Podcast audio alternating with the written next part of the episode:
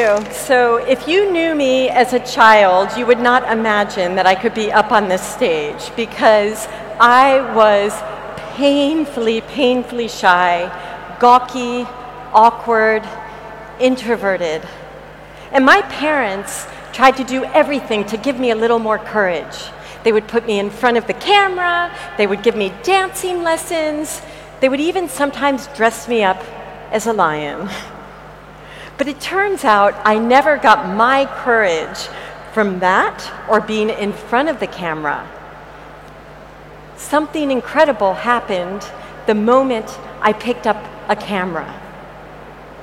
It gave me courage. It gave me courage to go out into the world that I was so afraid of and allowed me to take the attention away from myself and literally dive into situations. Here I am making a film about our changing climate in Bangladesh, but it gave me so much courage and self empowerment. That wasn't the amazing thing I discovered. After telling these stories and, and working as a photographer for many years, I work for National Geographic now, I realized the more amazing thing about photography is that it is so powerful. Storytelling, imagery can change the world. You know, we can really shine a light and amplify other people's voices. Now, I want to flash back to one of the first stories I ever covered. I was still very much an amateur, and on a whim, I applied for this grant to go to this tiny little country in West Africa called Guinea Bissau. It was then, and still is today, one of the poorest countries in the world. And much to my delight and sheer horror, I got the grant I applied for. So, with a lot of trepidation, I began to pack my bags. I packed 100 rolls of film, my Nikon FM2s, anti malaria medicine, and an English Pular dictionary. And I got on the plane, and when I landed, I bought two huge sacks of rice and two chickens and off I went to the middle of this country. Now, I thought I was going to stay for two weeks. Those weeks turned into months, those months turned into half a year, and what I discovered blew my mind. It was nothing that I had read about. You know, we, we have two narratives about the whole continent of Africa usually in mainstream media, right? On the one hand, you have war, famine, plagues like Ebola. And the other common narrative is you can go and see exotic animals and go on a safari. And what I found was a third narrative. And that narrative was just as true as the others. It was beautiful. It was actually how the majority of people on the planet live. And most people here were so deeply connected to the natural world. I learned so much about this reverence they had for nature. And, you know, in those six months, I stayed till the end of the dry season, and the food ran out, and all we had were those, were those sacks of rice that I brought with me. And that's where I really learned what hunger feels like. And it changed the way that I see the world. And this is Halima, one of my friends there, and her first baby. And to the women, I was a complete mystery. They said, Ami, how can you be in your early 20s? You're not married, you have no children, and you don't even know how to get water out of the well.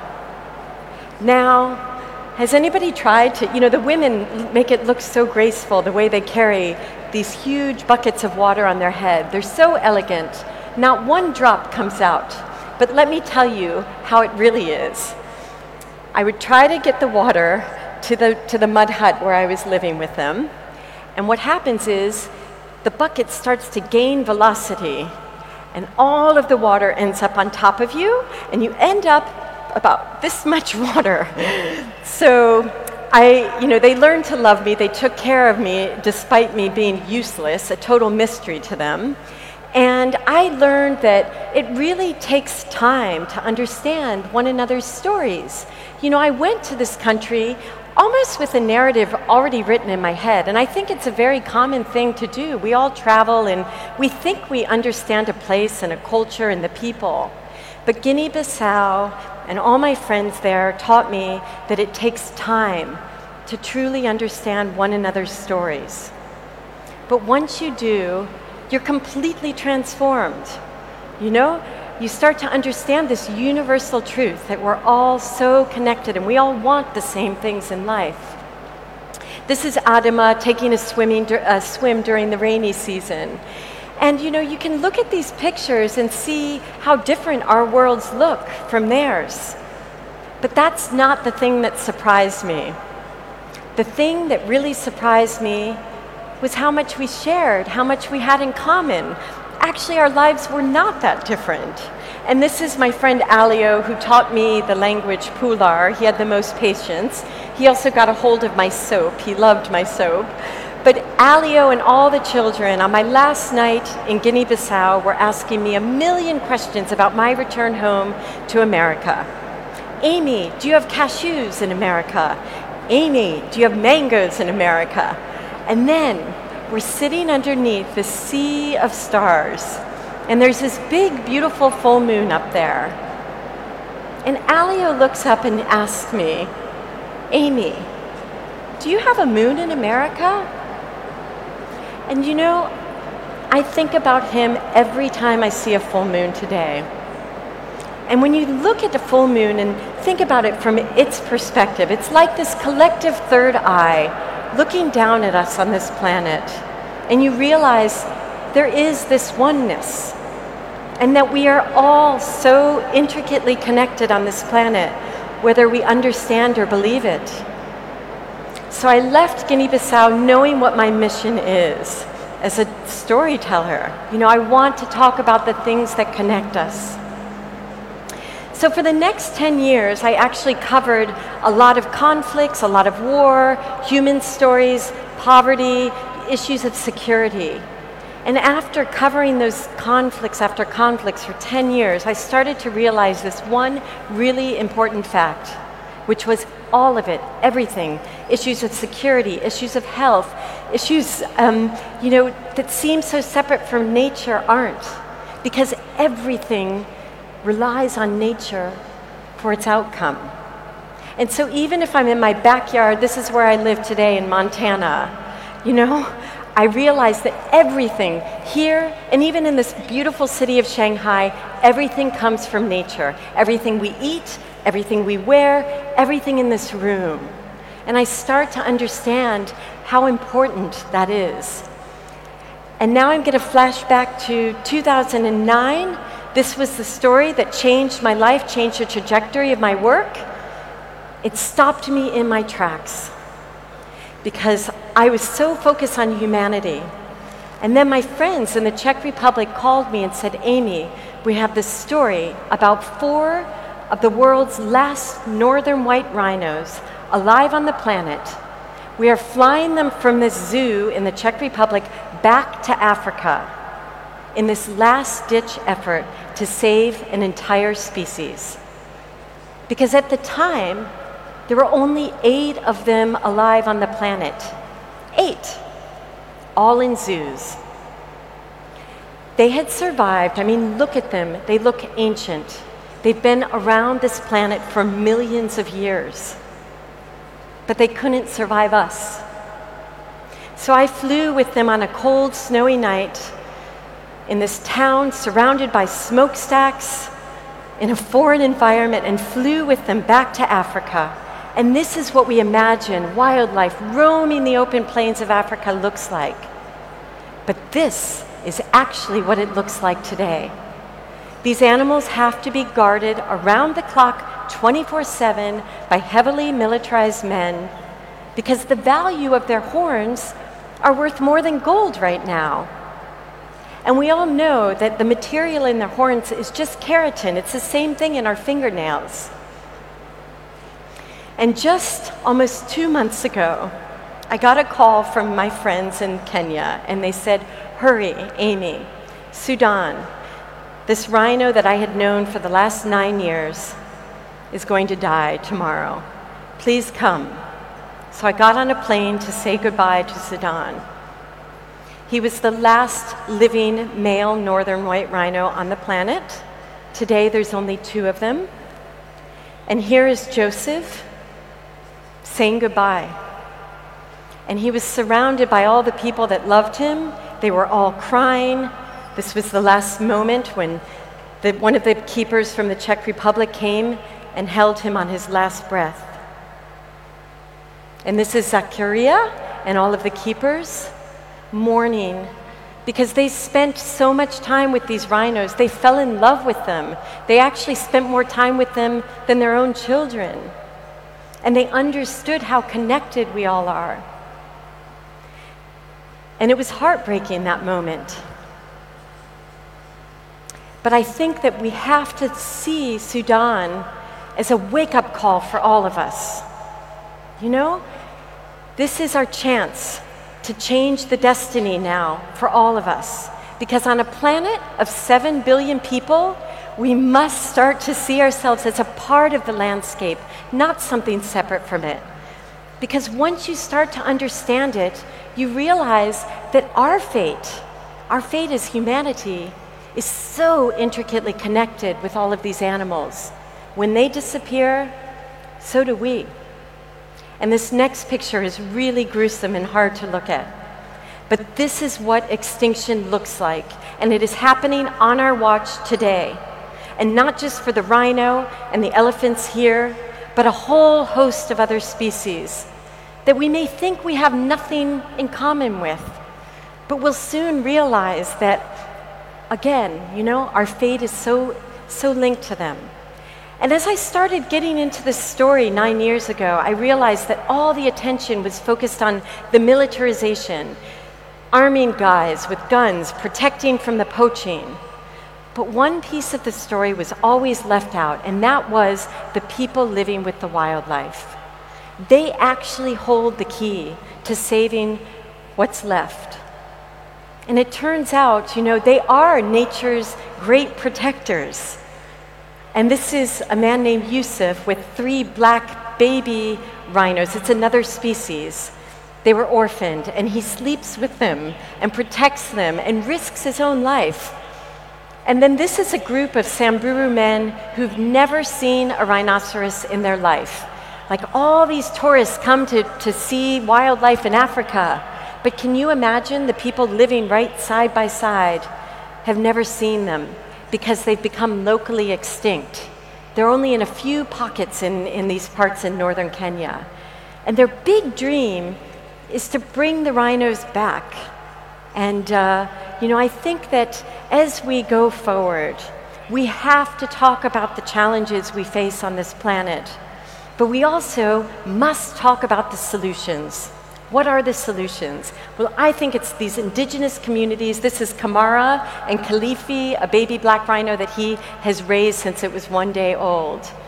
You know, these are the real heroes out there. And now I want to share a story with you.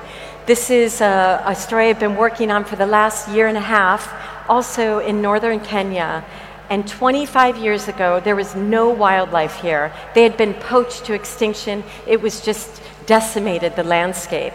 And the people were suffering too, because once you lose these great keystone species, everything else starts to die. We're in this intricate ecosystem, and you take one thing out, nothing survives. Elephants are nature's great engineers because they rip up the trees, which allows grass to grow, and then a whole host of other animals survive. And ultimately, all of us too. The people need, these, um, need the grass. So, this is the best story of all. These Samburu, a local community who really had nothing, their big dream was to become the elephant's great protectors.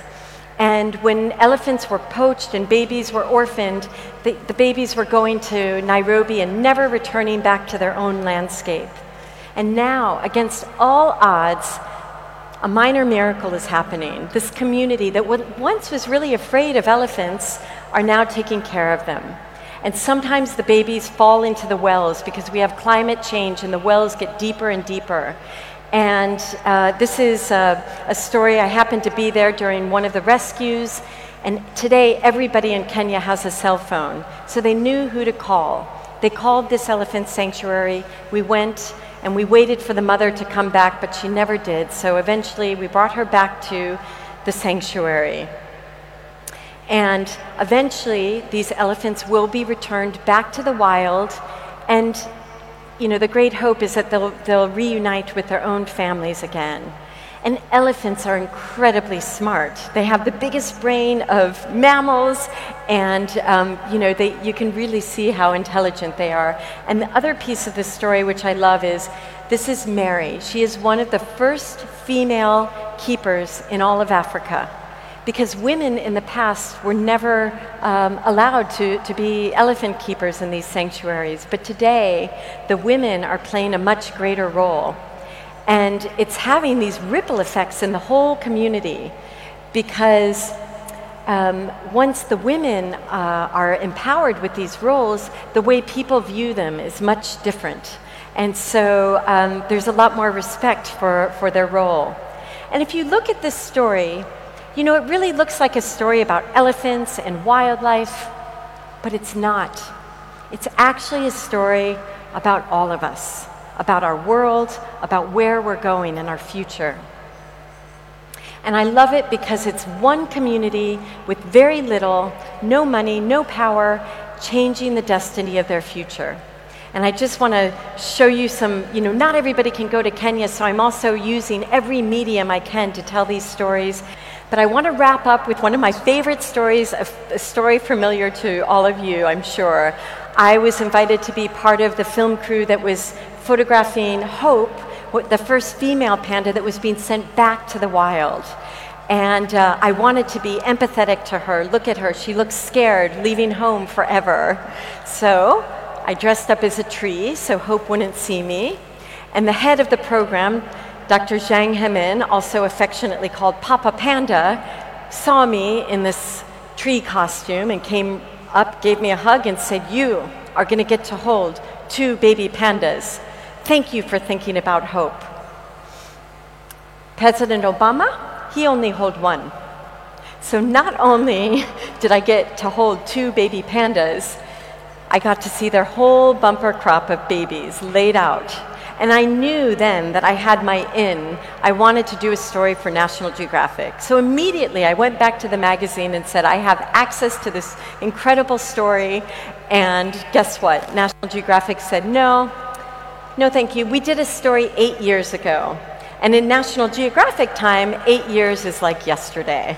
So I had to convince them. That was really my job as a journalist, is convincing them how I was going to make this story special and different. And so I read everything I could about pandas. This is Zhang Hemin uh, with all the babies.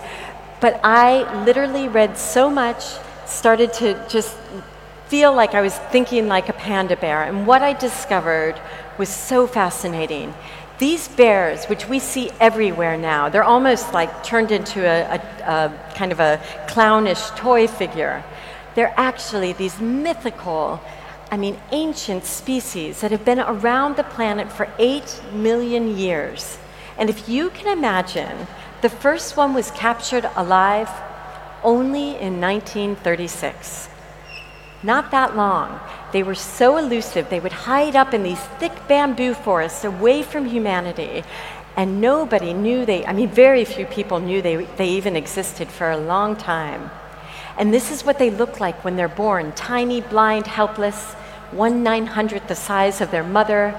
And then they grow like little bamboo shoots before your eyes. They're one of the fastest growing mammals on the planet.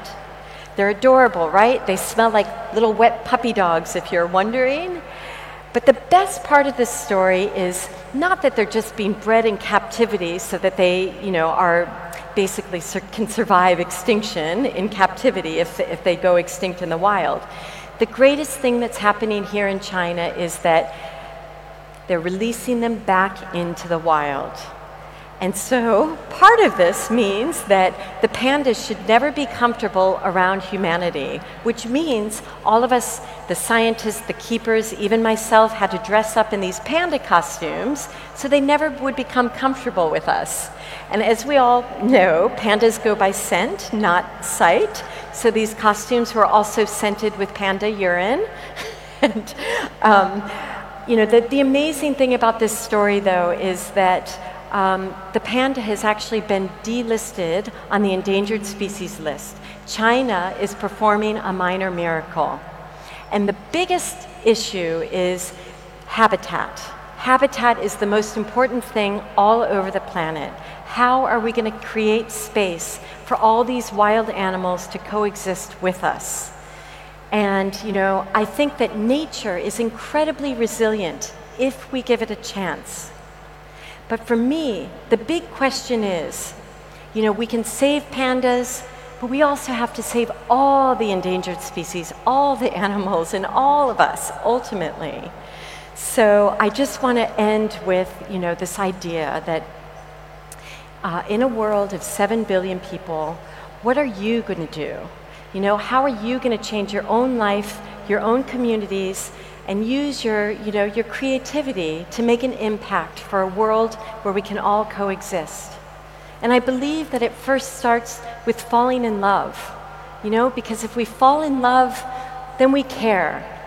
And if we care, we have the courage and creativity to dream of a world, you know, of um, a world we all want to live in and for our children too. So thank you so much.